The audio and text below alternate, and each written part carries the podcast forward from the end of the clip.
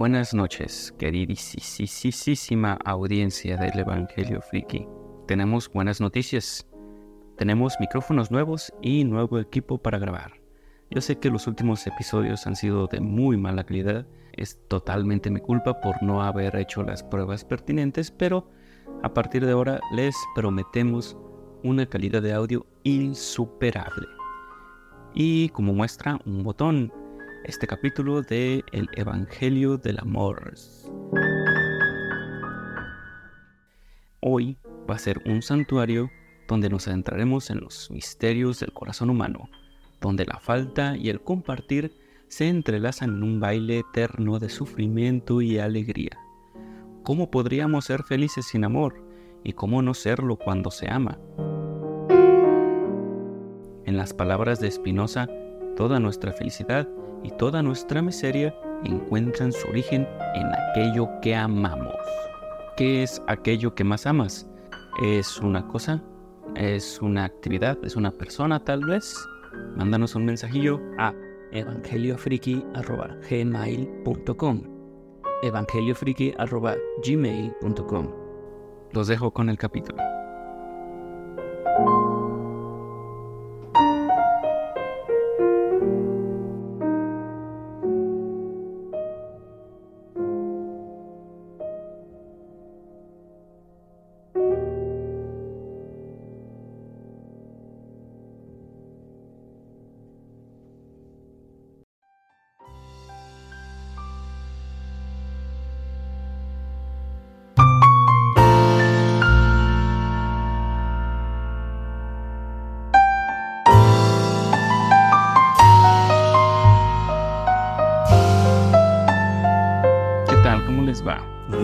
Regresando de Tampico. El viajero le dicen.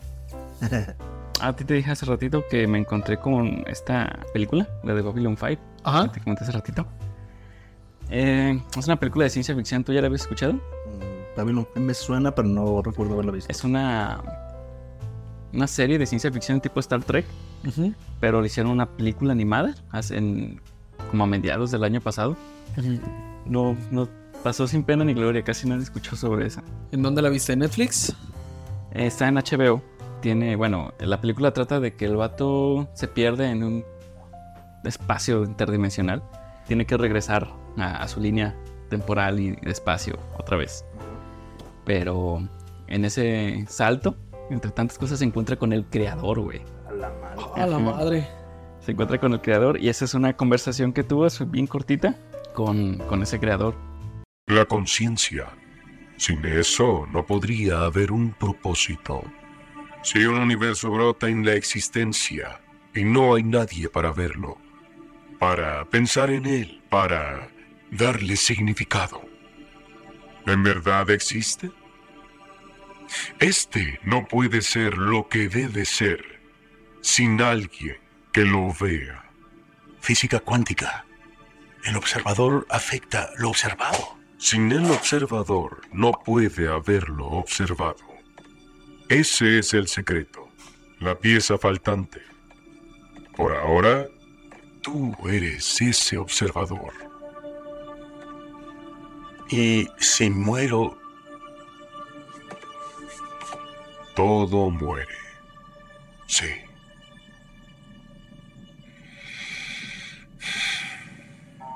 Los Mimbari creen que el universo es consciente, que ve a través de nosotros para descifrarse a sí mismo y darse significado. Sí, una infinidad de ojos, mentes y corazones, considerando una sola pregunta.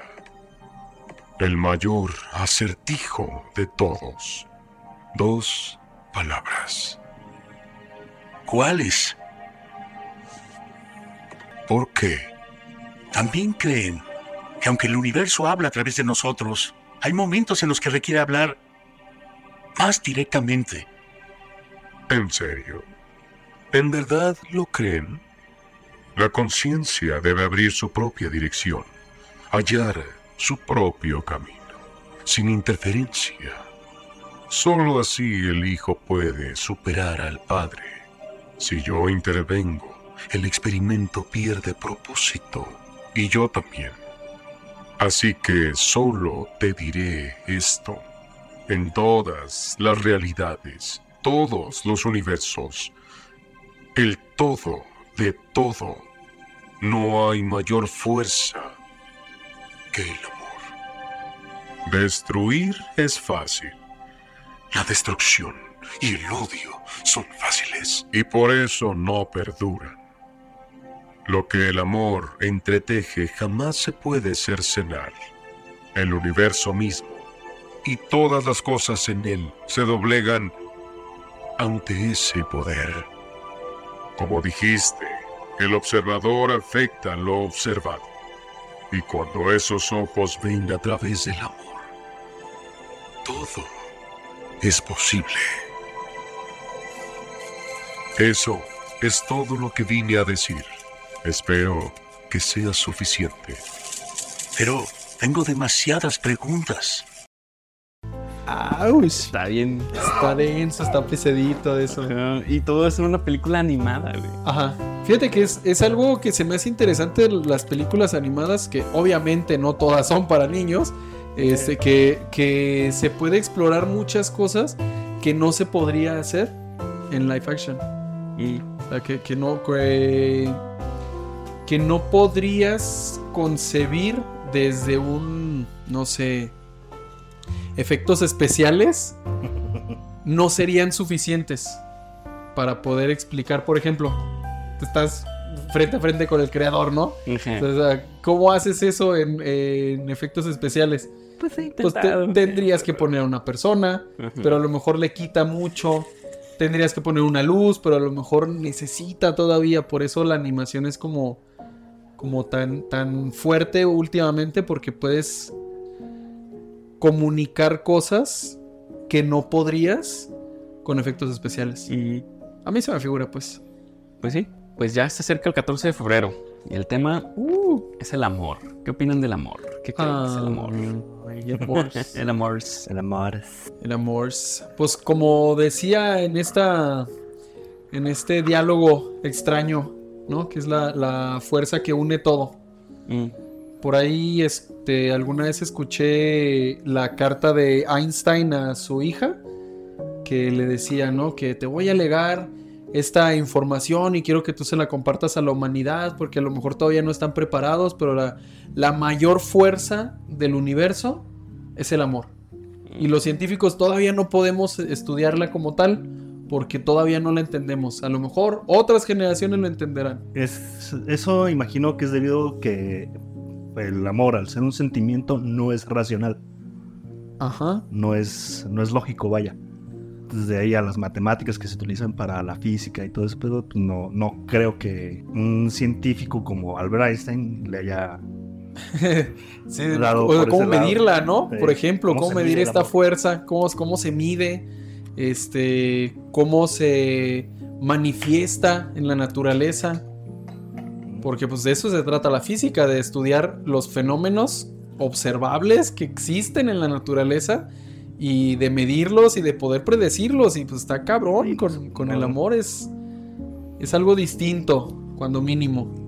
Pues sí, es la fuerza creadora, ¿no? Por eso estamos todos aquí. Porque alguien se enamoró, ¿no? Porque tuvo, hizo el amor. Ajá, como, como decía Sigmund Freud, ¿no? El instinto de la, la pulsión de, de, de amor y la pulsión de muerte, ¿no? Que son como contrarios, pero van por allí. Mm, Y que pues sin, sin este Eros, pues no, no podría haber, haber vida. Y que es pues el principio y la finalidad de, de la vida es esa, la creación. La, Sí, el de amor. hecho, Freud de- describió la psicosis depresiva como la pérdida de la capacidad de amar, incluida la capacidad de amarse a sí mismo. No mames, eso está culero. Eso- esa gente sí perdió el amor, güey. Pues sí, esa es la, según Freud, esa es la definición de psicosis depresiva. Bueno, no sé si es lo mismo de psicosis depresiva que depresión, según Freud. L- Recuerda que a lo largo de la historia han habido muchos términos, muchos términos. Este, pues a- acordémonos que Freud pues es del, del pri- de la primera mitad del siglo pasado.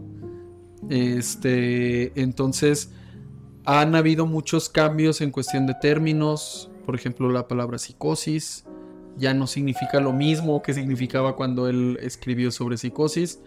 Entonces, me imagino que para términos técnicos es más o menos lo mismo. Mm. Pues sí, mira, el autor eh, Comte en su libro dice que el tema del amor es el tema más importante de todo lo que existe. ¿Por qué o qué, qué te interesa más? Dice, ¿el deporte? No. Pues si te interesa más el deporte es porque amas el deporte.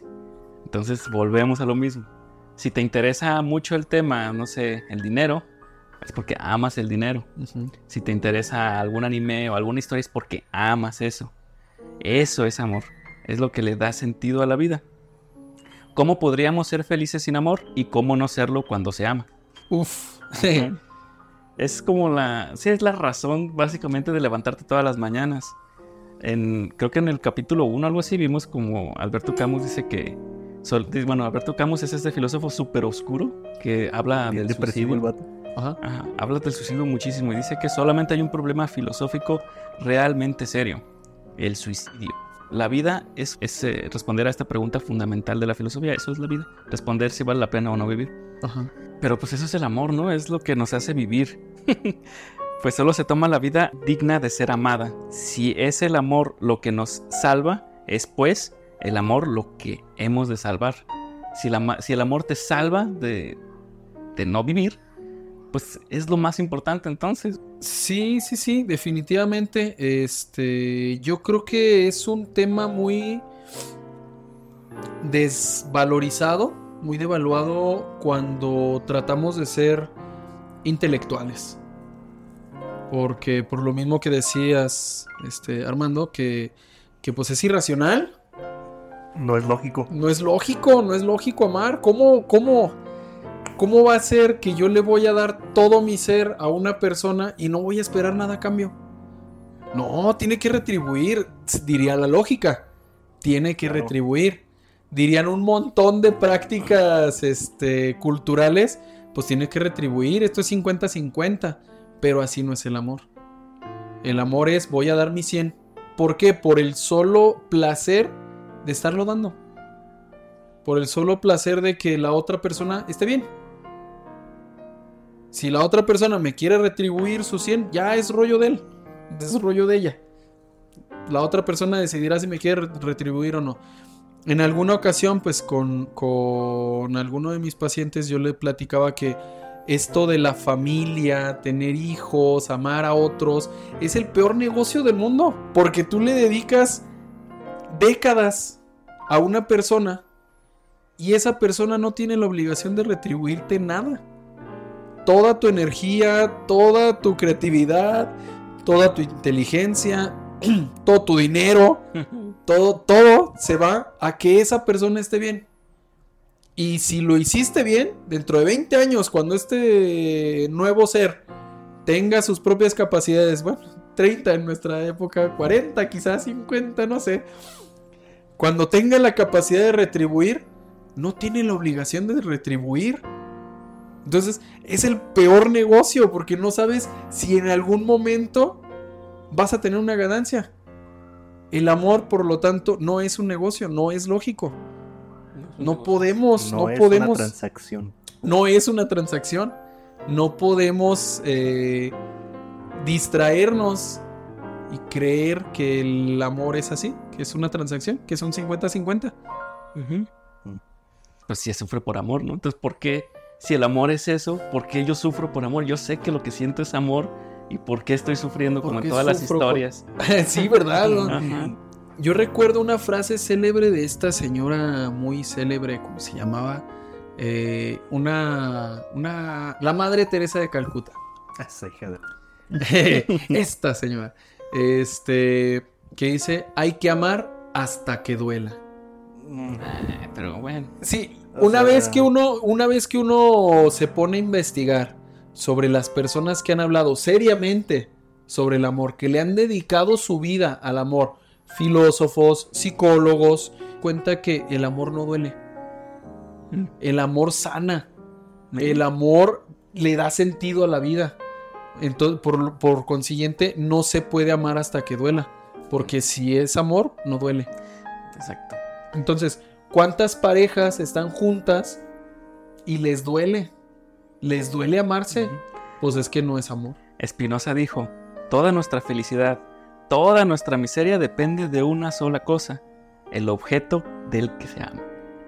Uf. Depende todo de eso. Sí, sí, sí. Pero está como que mal enfocado porque es como darle la oportunidad o ser tan vulnerable, lo suficientemente vulnerable, hablando de que el objeto obviamente es una persona. Entonces es como ser tan vulnerable que tiene la oportunidad esa persona de dañarte la, inimaginablemente. la frase de la cultura popular, ¿no? Amar a alguien es darle la posibilidad de destruirte y decidir. con la. ¿Cómo se? Con, con la seguridad de que no lo va a hacer. Y es que eh, hay tantos mitos alrededor del amor. De verdad, aprendemos tan mal a amar. Sí. Tan mal. Como cultura y como individuos nos enseñan, por ejemplo, que, la- que amar duele. Que amar es una obligación. Que amar este, es una carga. Que amar es una transacción. O sea, nos enseñan mal. Realmente mal lo que es amor. Que, que amar es dejar que te destruyan. Yo me acuerdo que, bueno, en mi adolescencia yo era muy fan de Maná. Este, ujú, ya hace mucho. Eh, me encantaban todas sus rolas, todas esas, hasta que llegaron a un disco. Amar es combatir. Mm. Este es el Eros. Es el amor más violento que existe. Ajá, es como de, güey, no, espérate, o sea, si amas a una persona, quieres que esté bien, ¿cómo, cómo luchas con esa persona? si amas a una persona, haces equipo nosotros contra el mundo. No nosotros contra nosotros. Porque en el solo hecho de combatir contra mi objeto amado, me estoy haciendo daño. Exacto. No puedo amar de una manera legítima. es esperar algo. Es, eso es el, el Eros, es como el nivel más bajo de amor. Bueno, no el más bajo, sino el más, el menos maduro, el más infantil, digamos. Porque en el Eros, como decía, de hecho Aristóteles fue el que le puso ese nombre, es amar lo que nos hace falta.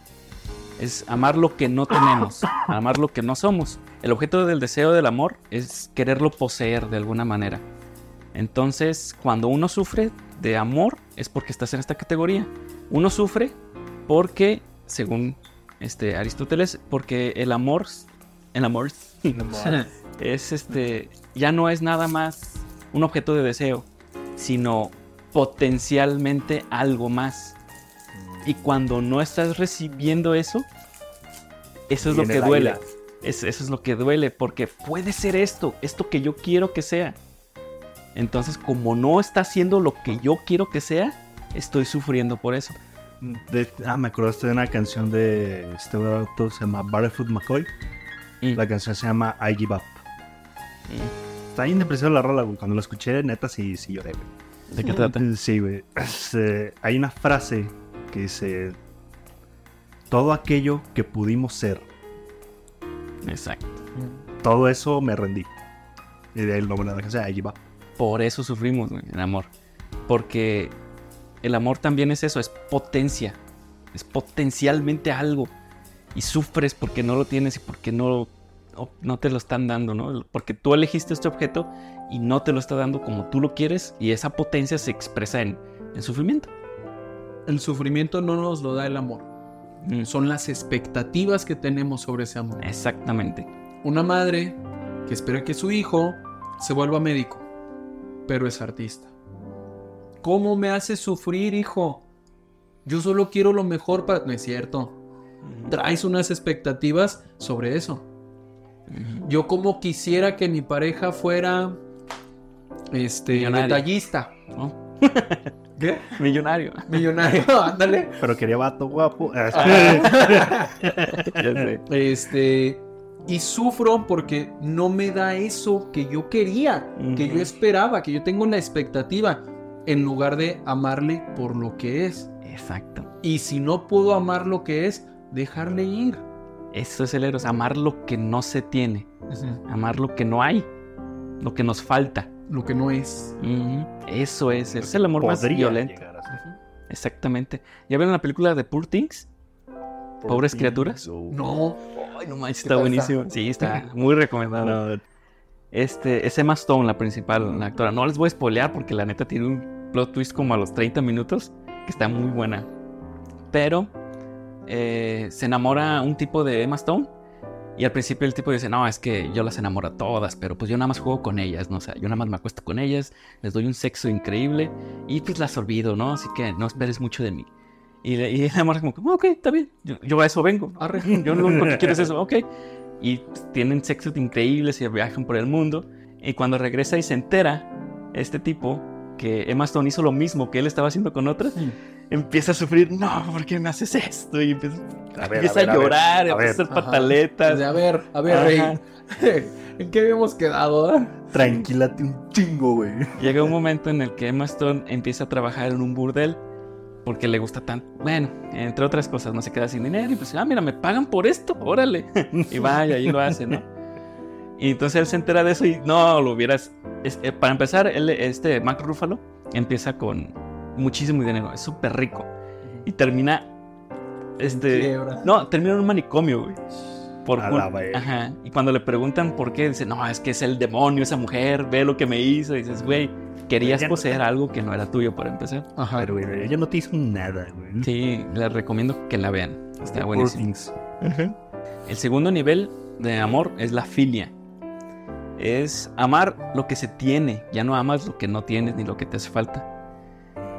O sea, amas a, a las personas, es el amor filial entre hermanos, entre, entre este, también se da entre parejas, a veces se mezcla eros con la filia y eso no está mal. Se ama lo que se tiene, es decir, tú existes y me alegro de que existas. Punto. No pido nada porque existes y ya. Un amor muy saludable. Ya, ya es como que va, va madurando un poquito. Amar es alegrarse, decía Aristóteles, y querer el bien de aquel a que se ama. O sea, si a ti te va bien, yo soy feliz porque a ti te va bien. Como coraje, el perro cobarde. Ándale. Sé lo que hago por amor. Lo que es por amor. Fíjate que hay un psicólogo muy famoso eh, que, que ha hablado bastante sobre el amor. Mm. Bueno, pues Eric, Eric Fromm, que fue discípulo de Freud en su momento, pero su teoría iba encaminada a qué es lo más importante en la humanidad. Imagínate en un periodo posguerra.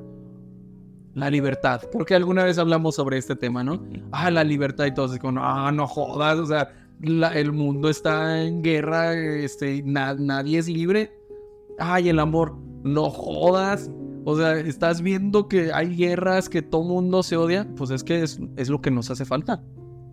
Aprender a amar, aprender a teorizar, aprender a practicar. Y tiene un libro muy interesante que se llama El arte de amar. No es el arte de amarte por Napa, ese es otro. Ok, ok. El arte de amar de, de Eric Fromm es como un compendio psicosocial de lo que es y no es el amor. Se habla de que pues el amor es esta energía creativa, es esta, este, esta fuerza creadora que, que decíamos al principio. Es esta, este algo que nos une con otras personas, esta felicidad porque las cosas sucedan, porque las personas existan, esta alegría, ¿no? Pero él habla, por ejemplo, de que existen cinco tipos de amor. El más importante, el origen de todo, es el amor a uno mismo. Mm. No puedo amar a otros, no puedo amar nada, ni a nadie, si no aprendo a amarme a mí mismo. Porque si yo empiezo a amar a alguien sin amarme, voy a tener problemas. Si yo me amo demasiado como un narcisista, ya no voy a poder amar a otros. Entonces necesito aprender a amarme de esa manera, de esa filia, de, de ser, de estar contento con quien soy, de, de- de- vivirme tal cual soy. Y luego podemos seguir a lo que sigue. Está un amor de padres, el, el amor este materno, paterno, que es el amor en el que uno sabe que la otra persona es dependiente de mí. Mm. Y no hay problema, no estoy esperando nada a cambio. Yo le doy ese amor que me sobra, ese amor que yo tengo, porque pues ya, ya lo construyo desde, desde mi propio interior y lo puedo depositar. Es el amor filial. ¿no? Es entre familias, pues. ¿Mm? Sin... Ajá, porque hay otro, otro tipo de amor. Ah, maneja un montón, ¿no? Pero hay, hay este tipo de amor en el que el hijo se sabe dependiente del padre. Necesito tu amor. Mm, Te amo, te admiro, te un chingo, pero, pero también me sirve, me nutre que tú me ames. Está, por ejemplo, el amor a lo que uno hace. A mi trabajo, a mis estudios, a mis formas, a mi arte, a algo, ¿no? Este. Está el amor eh, fraterno. A mis hermanos, dígase, todo el ser humano que, que yo pueda, con el que yo pueda convivir, poderlo amar. ¿Por qué? Porque es mi igual. Entonces, están estos, digamos, niveles de amor hacia arriba, hacia abajo, hacia los lados, que nos ayudan como a, como a poder demostrar y a poder explotar esta fuerza creadora. Y algo interesante que, que, pues, pues pocos psicólogos se aventuran es que este, filo, eh, bueno, este psicólogo también nos habla del amor a Dios. mm, El amor que se tiene hacia esa figura, hacia ese algo más grande que uno. Entonces, hay, estudios con personas con cáncer, por ejemplo, que, cuando las personas exploran su espiritualidad, cuando empiezan a meditar, cuando empiezan a hacer las paces con ese algo, con los demás, con el universo, con la naturaleza, etcétera, sus posibilidades, bueno, en primera su calidad de vida mejora y en segunda sus posibilidades de, de sanar son mayores. Entonces, ¿cómo realmente sí existe esta fuerza creadora que es el amor? Dios es amor. Dios es amor, sí, sí. Y este, este autor así lo maneja. Si Dios es amor, pues existe un tipo de amor a Dios de Dios. En las dos direcciones, ¿no? Se me hace interesante, te digo, porque este autor, te digo, en el periodo posguerra, a mediados del siglo pasado, ya se está hablando de lo que es el amor y la fuerza que tiene a nivel, pues, pues humano, de cómo es la fuerza que nos une con otras personas y que si vemos cualquier historia, la que quieras, ponte Netflix, la que quieras, habla de amor. Es algo inherente del ser humano, ahí está. Por más que una historia no trate del amor, hay amor. Sí, sí, pues, si no amas nada, no, no tienes ni nada que hacer aquí, güey. Ajá. Así de fácil. Así de fácil. Eso sí, existen amores sanos y amores muy enfermos. Sí, sí, sí. Existe, por eso, por eso este Eric Fromm habla sobre el arte de amar. Fromm nos, nos habla de que el amor no es algo que surge nada más. No es así como que, ay, yo nací bien amoroso. No, no se puede. No es como que, ay, hoy me levanté bien amoroso. No, Hoy me sentí con ganas de amar. Ándale, qué romántico. Este, sino que él habla de que es un arte que se practica todos los días, que se tiene que estar este, respetando, eh, siendo muy constante, siendo disciplinado. Y después de varios años de práctica, ya te sale natural. Pero tienes que estarlo practicando todo el día, todos los días, como si fuera un arte. Tú llegas un día con crayolas a una pared, eso no es arte, es el principio de algo que podría llegar a ser un arte. Mm. Pero todavía no es, hay que practicarlo. Nuestra sociedad de pronto nos confunde y nos dice que, que amar es poseer. Nada más lejos de la realidad. ¿Sabía este filósofo chino, que no me acuerdo cómo se llama, eh, que de- decía, si quieres una flor, la tomas. Si amas a una flor, la cuidas. La quieres. Sí, exactamente. Es la diferencia. Por ahí va. Sí, sí, sí, sí, definitivamente. Por ahí va, porque la posesión nos va a llevar al sufrimiento. A este, ¿cómo le llamabas? Al, ¿Eros? al Eros. Al Eros, ¿no? Este sufrimiento que nos da el amor. ¿Qué tipo de amor? Un amor enfermo, un amor que, que no, no es así. Un amor deforme. ¿Por qué? Porque no sabemos lo que es amar. Sí, yo pienso que el arte es la, es una de las expresiones más puras de amor que existen. Porque lo hace por puro amor.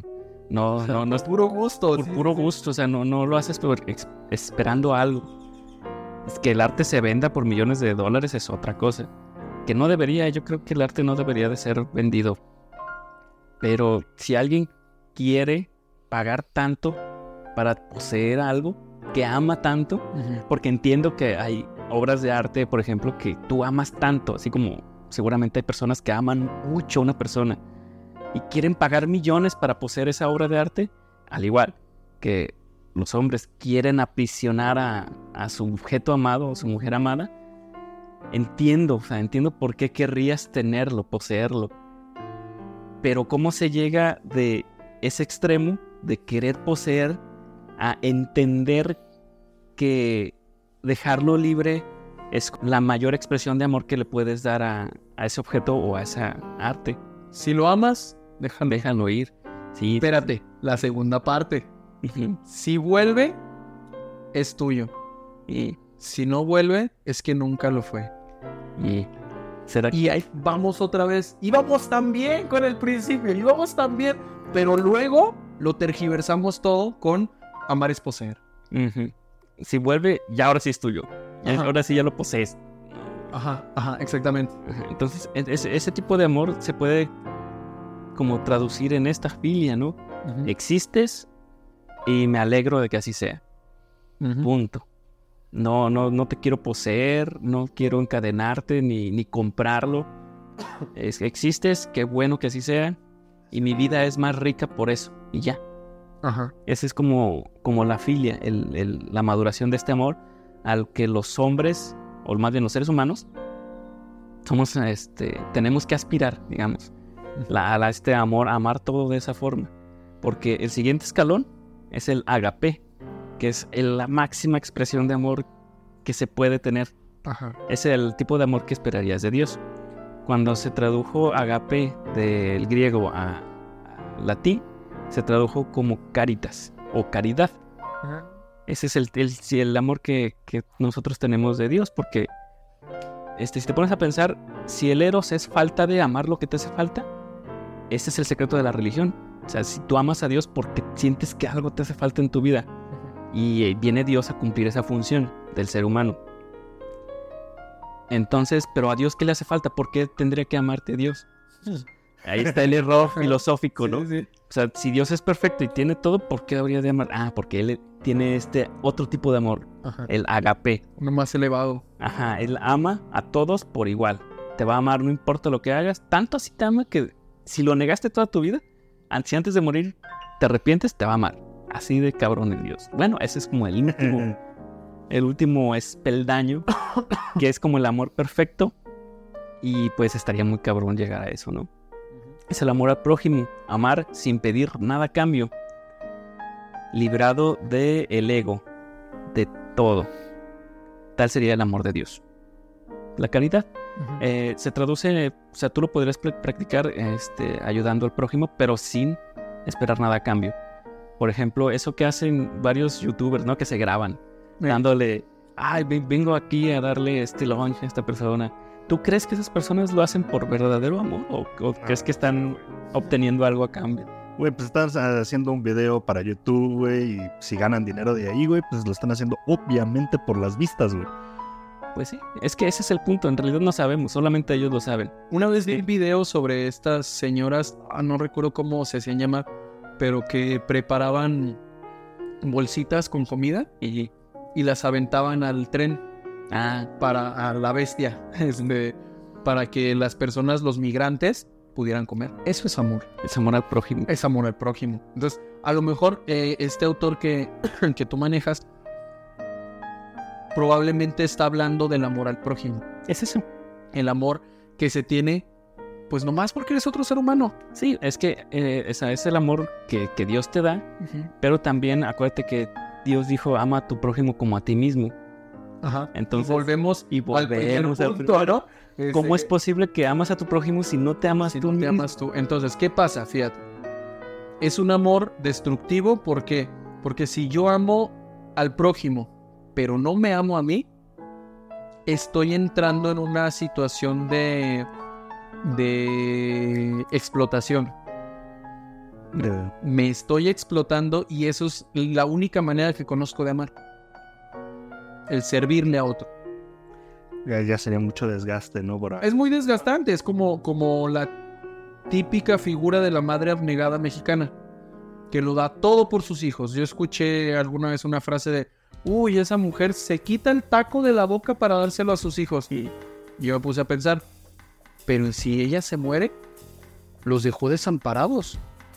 Necesita tragarse ese taco para ir a buscar otros dos para sus hijos. Entonces, el darlo todo sin pensar en mí no es un amor sano, no es un amor maduro, No es sustentable tampoco. no es sustentable. El contrario, un amor narcisista, en el que te doy porque necesito que me des, porque necesito que me adores, porque necesito que vean que yo soy el bueno. Ajá. Necesito que vean que yo sí sé amar. Tanto amé que, que, que hasta hacen por mí. O sea, otra vez, no es por ahí. ¿Qué otra cosa no es amor? El control. Mm. Querer que la otra persona haga lo que yo quiero que haga. No es amor. Perdón. Tú dale, dale. Querer que la otra persona haga lo que yo quiero no es amor. Cuando decimos, no sé, es que si me amas, vas a ir a Timbuktu y me vas a traer una piedra de allá. no manches. Eh, la- las pruebas, no. Ajá, una las- prueba de Una amor. prueba de tu amor es como, uy, o sea, no, no es por ahí. ¿Qué otra cosa no es amor? La obsesión. Mm. Obsesionarme, que toda mi vida se convierta ese objeto de amor o esa persona, no es amor. Porque yo tengo más cosas que hacer. Yo soy el, el eje central de mi vida. Si yo no soy el eje central de mi vida, si yo no soy el personaje principal de mi propia historia, yo no sé amar. No puedo amar a otras personas si yo no soy el centro. Porque luego caigo en estos tipos que te decía de, de amor enfermizo. Del que, ay, qué bonitas las comedias románticas gringas. Están plagadas de formas enfermizas de amor. Y que nos enseñan cómo no deberíamos amar. Así es como no se hace. Así es como no se debe de hacer, ¿no? O sea, de obsesionarte con una persona durante toda tu vida y que dentro de 25 años, ahora sí ya están juntos. No jodas. Son 25 años desperdiciados. Pudiste amar a miles de personas durante ese tiempo. Pudiste haber eh, sido caritativo. Pudiste haber este, amado de manera erótica o de manera filial. No mames, a un chingo de gente. Hubieras aprendido a amarte a ti. A ti mismo. Pero no, es que esa persona es la que me va a hacer feliz. No. Porque la felicidad Es la persona que no conozco. Ajá. Me va a hacer feliz. Sí. Y, y- y no, empieza desde, desde adentro.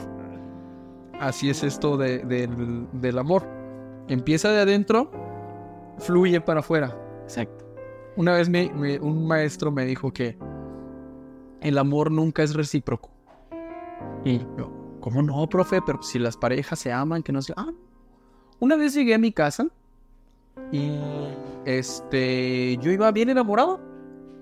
Compré una flor para mi esposa. Este, llegué, abrí la puerta. Y mi esposa no sé qué tragó ese día, pero estaba de malas. Estaba mal, estaba echando lumbre. Yo le dije, te amo. Y ella, me dijo, pues yo a ti no. Porque es un cabrón, porque dejaste la toalla en la cama, porque... Y me dice el maestro, antes de ponerme a llorar me puse a pensar que yo la amo. Si en este momento ella no me ama a mí, es su rollo, no es mío. Llegar a este amor más maduro, más de mí para los demás, está bien difícil en nuestra sociedad, que está plagada de, de- TikTokers de, si no te lleva a, tu país favorito para pedirte matrimonio, entonces no, no te merece. Así, güey, de eso no se trata. Eso sí, Hace poco me topé con un libro muy interesante que se llama Los lenguajes del amor. No sé si lo han leído o escuchado alguna vez. Sí. Que son cinco, ¿no? Ajá. Este autor maneja cinco maneras en las que uno aprende a recibir y a dar amor. Entonces, alguna vez escuché una, una de mis alumnas me preguntó, oiga, profe, ¿cómo dices te amo sin decir te amo? Yo le decía, pues, Qué filosófica. era bien filosófica ella. Y pues yo también muy, muy todavía no sabía esta parte de la teoría, ¿no? Yo dije, no, es que no hay su, no, no se puede suplir. Si quieres decirle a alguien te amo, dile te amo. O sea, es legítima. No, pues es que este, alguna vez escuché que cuando le preguntas a una persona cómo le fue en su día, pues le estás diciendo te amo sin decirle te amo. Y, y así como, cuando le regalas una flor, estás diciendo te amo sin... Y yo, no sé, no sé, Rick, esto parece falso, ¿no? Pero luego me topo con esta, con esta teoría, digamos, de los cinco lenguajes del amor en los que aprendemos a comunicar el amor de maneras bien diversas, dependiendo pues obviamente de nuestra educación, de nuestra cultura, de nuestra sociedad, de nuestra familia, de nuestro momento sociohistórico, aprendemos a dar amor de ciertas maneras. Típico, machistos, machitos, que, que aprenden a, dar amor económicamente. Es que como yo la amo, le doy para sus uñas. Le doy para sus pestañas. Como yo la amo, este, pues la mantengo. ¿Y qué pasa cuando, cuando la otra persona este, esperaba otra cosa?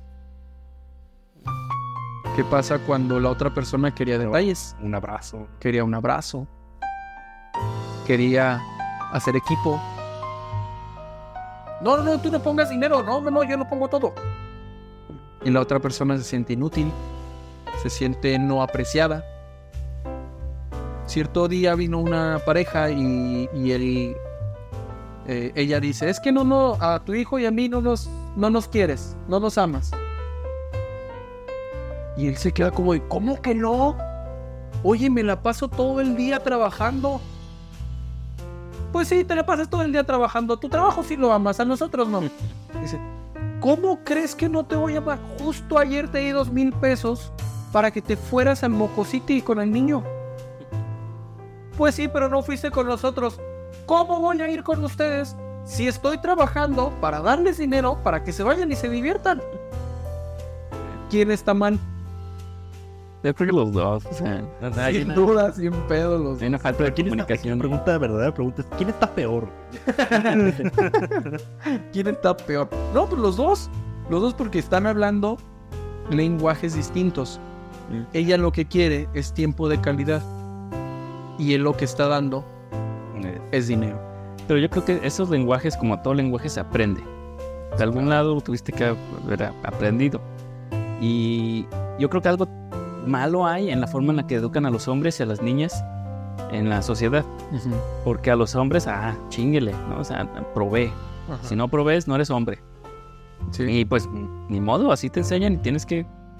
Este, ese es tu lenguaje del amor, ¿no? O sea, como que dar dinero, proveer, trabajar. Y a las mujeres es al revés, o sea, a las mujeres no les exigen tanto de esa forma, como yo lo he visto, pues. Ajá. Eh, las, o sea, las mujeres las miman más, este, los padres, sobre todo las madres, pasan tiempo de calidad con las mujeres, pues aprenden que eso es amor.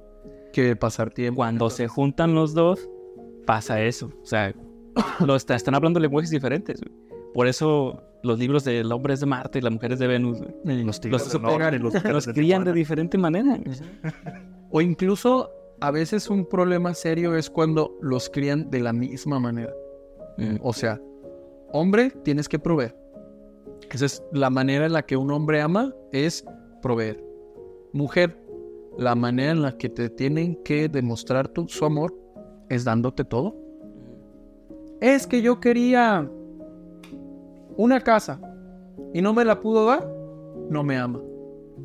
Porque si me amara, trabajaba más. Ya. Entonces se vuelven amores bien enfermizos. Es que hoy no echamos pasión. Es que ya no me ama. Y Porque los dos aprendieron que echar pasión, que en la- el contacto físico, ese es el amor. Entonces, si un día uno de los dos está cansado, tiene pedos, anda en otro lado, no llegó a la casa por lo que sea, no me ama.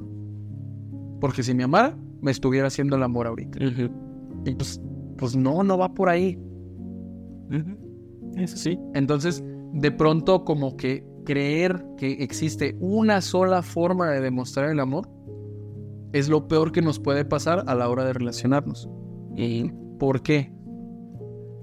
Porque bueno, al menos este autor ya maneja cinco, que son el tiempo de calidad, eh, las palabras de, eh, de cariño, digamos, el- los regalos, el contacto físico y los actos de servicio. Pues si te fijas, cada una por sí sola, si es la única que tenemos de demostrar nuestro cariño, puede ser muy enfermiza.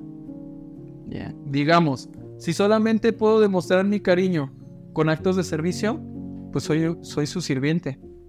Oye, aquí está tu comida, mijo. Oye, aquí está tu ropa planchada, mijo. Oye, aquí está eso. Y soy un sirviente para el otro. Si mi única manera de demostrar amor son regalos, yo no sé lo que es el amor. Si mi única manera de recibir amor es mediante el contacto físico, pues a lo mejor mi pareja no es tan de contacto y yo siento como que no me ama. Aunque está haciendo actos de servicio por mí. Pero es que ya no me tocas. Pero es que te estoy haciendo todo. Y estamos hablando en lenguajes distintos. ¿Qué es lo que necesitamos? Aprender a hablar los cinco lenguajes.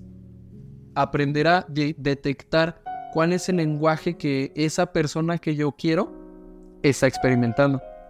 Eso. ¿Cuál es el, eh, su canal, digamos, favorito? De pronto me encontré con un video de, de, en- de educadores, ¿no? Que dicen, ¿cómo saber cuál es el lenguaje del amor de tus hijos? Pregúntale, ¿cómo sabes que te aman? Y ya, pues, de, no, pues que porque me haces de comer. Ah, entonces son los actos de servicio. Se da cuenta del amor, lo recibe con actos de servicio. Y ya sabes que a ese niño le tienes que, ¿no? Este, ¿cómo sabes que te amo? No, pues porque me regalaste un Xbox. Aunque ya sabes que son los regalos, ¿no? Pero ¿a dónde voy con eso? Uno como ser humano necesita aprender esas cinco. Tanto dar como recibir. Y ¿Para qué? Para que cuando la otra persona me esté demostrando su amor, yo lo sienta. Para que cuando yo le demuestre mi amor a otra persona, lo sienta. eso. Sí, sí puede llegar a ser enfermizo cuando no se hablan lenguajes iguales o cuando se sobreexpresan los dos. Ajá. sí, sí, cuando solo tienes una. Ajá. Es que ya no me regalas flores. Pues es que de veras es la única manera. ¿No te has dado cuenta de todo lo que hago por amor? Es el 14 de febrero, ¿sabes cuánto cuestan esas ma- sí, no, o sea, como, ¿de veras necesitas flores justo este día? ¿No podría ser mañana o pasado mañana que, que, que bajen súbitamente los precios? No, tiene que ser hoy. Entonces, hay que ver que a lo mejor no son las flores, sino el detalle, un regalo. Entonces puedo llegar con un ramo de conchas. Es, ah, cabrón, también es un regalo, pero pues no es tan, tan, tan, ay, ¿cómo decir? Tan económicamente destructivo, ¿no? Unos tacos. Unos, ah, un ramo de tacos, güey. Sí, sí has visto los ramos de tacos? sí, están bien chidos. Son hermosos. Es la onda. En Japón tienen esta leyenda del hilo rojo, ¿no? Que supuestamente son dos almas gemelas que están conectadas con un hilo rojo y en algún momento se tienen que encontrar porque están unidas de alguna forma. Pero eso es como una idealización muy eh, determinista, ¿no? De, de lo que es el amor. Como dejarlo todo al... Es que nadie en este mundo nace para estar solo, güey. A huevo, por probabilidad estadística, alguien va a estar ahí afuera para ti, güey.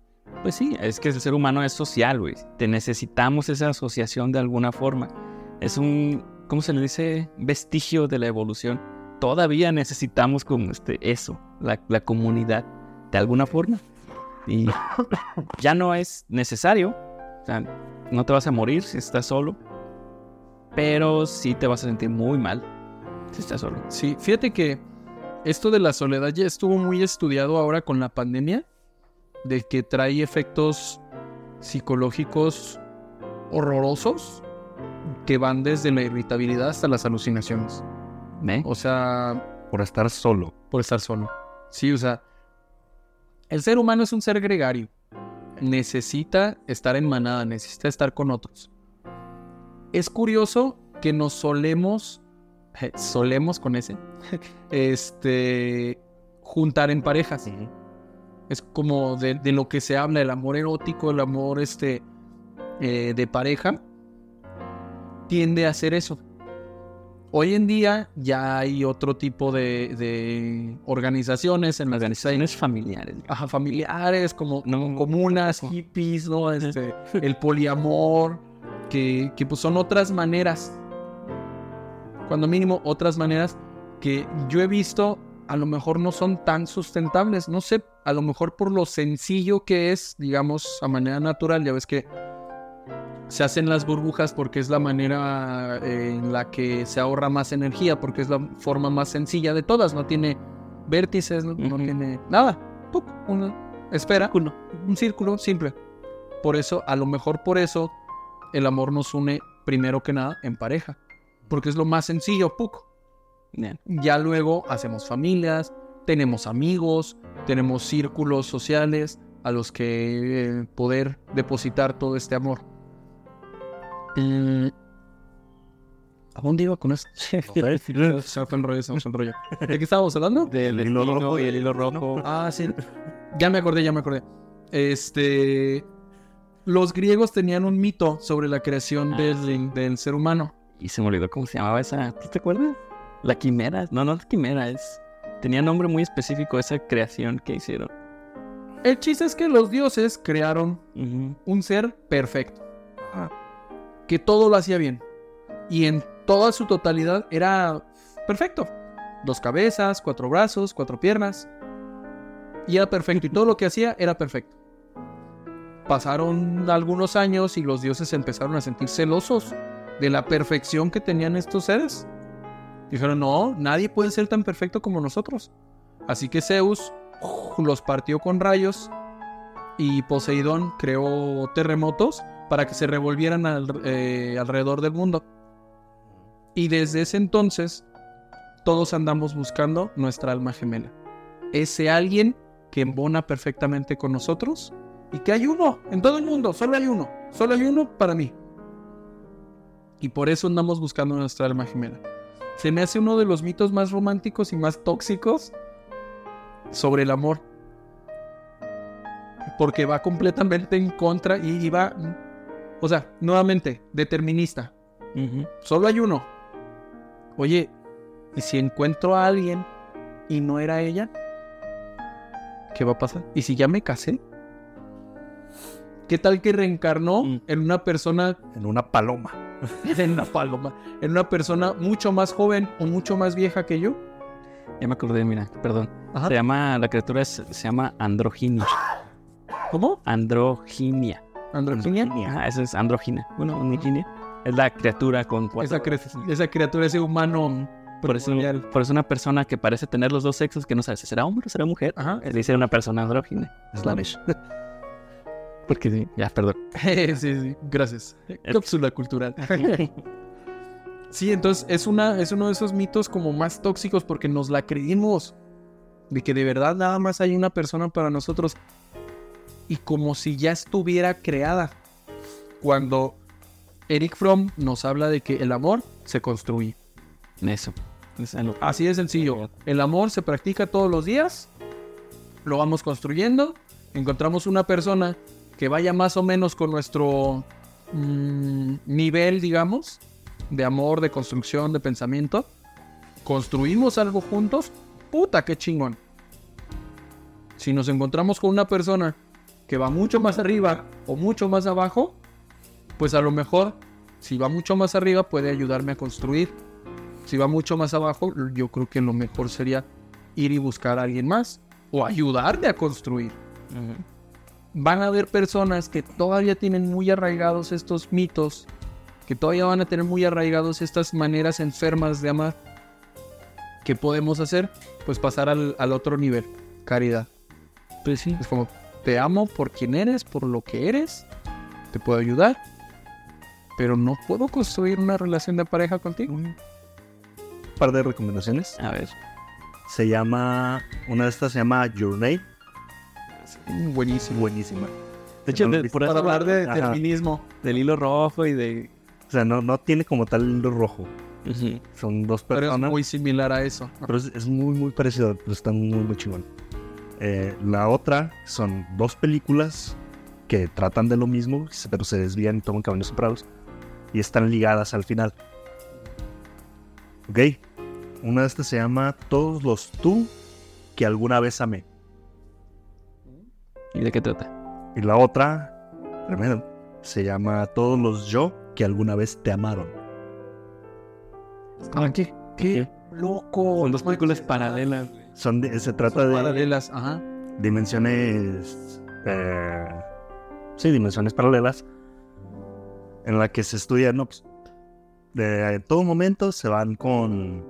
Se divide el universo dependiendo de las decisiones que tomamos. Entonces, la primera decisión que hacen tomar al protagonista es con quién te vas en pleno divorcio de sus papás. ¿Tu mamá o con tu papá? Esa decisión cambia completamente la historia. Y se vuelven a encontrar al final. Porque en una se pone a viajar por el multiverso a encontrar a esa persona que el vato amó y la chingada. Y por el otro, pues nunca la conoció. Pero se enamora de otra vieja y empieza a hacer su vida y se encuentran al final con este güey viajando. Ya, no, por no nos cuentes más, no, no nos cuentes más, no nos cuentes más. Sí la quiero ver. Ok. Ok. Muy bien. No, sí. Ya, con esas recomendaciones me retiro. Yeah, yeah. Yo me retiro con esta frase que me gustó muchísimo. Dice, es el amor lo que nos hace vivir, pero solo Él torna la vida digna de ser amada. Si es el amor lo que nos salva, pues el amor es lo que hemos de salvar. Alcora. Qué bonito. Muy bonito, muy bonito. Yo pues con alguna clase de recomendación para nuestros escuchas, ya sabemos, bueno, en, un- en una hora de podcast, ya sabemos lo que es y lo que no es el amor. Si te identificaste con alguna de esas maneras enfermas o inmaduras de amar, consulta a tu psicólogo. Eso. Siempre hay forma de, de desmenuzarnos, de, de construirnos y de adquirir esa habilidad. Si el amor es un arte, pues se requiere habilidad y si para, para, para adquirir esa habilidad necesitamos practicar. Y para poderlo practicar necesitamos un maestro. Alguien que nos diga, es por acá. Por ahí no era. No es con crayolas en la capilla, no. Es con, con brocha. ¿Y cómo se usa? Ah, pues de esta manera. Entonces, yo creo que siempre tener una guía, cuando ya me doy cuenta que, que sí quiero aumentar mi capacidad de amar, que sí quiero mejorar mi experiencia en el amor, acudir a un psicólogo o un experto que te va a decir, ok, estas maneras que tienes a lo mejor no están chidas para ti o para el otro, estas otras maneras podrías experimentarlas. Y si alguien quiere este, saber un poco más, buscar en internet hay muchísimos resúmenes acerca de los lenguajes del amor. Sí, es, es de sabios buscar ayuda. Para no decir que no es de hombres. sí, es- busca lo que te hace falta y pues quién te puede ayudar ahí. Ánimo. Nos vemos la próxima. Pues muchas gracias por escucharnos. Gracias. Muchas gracias muchachos por Feliz 14 de febrero. Feliz 14 de febrero. Bye.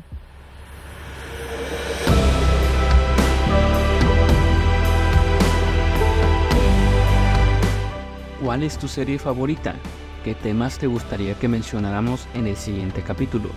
Por favor, mándanos tus sugerencias a evangeliofriki.gmail.com evangeliofriki.gmail.com Muchas gracias por escuchar.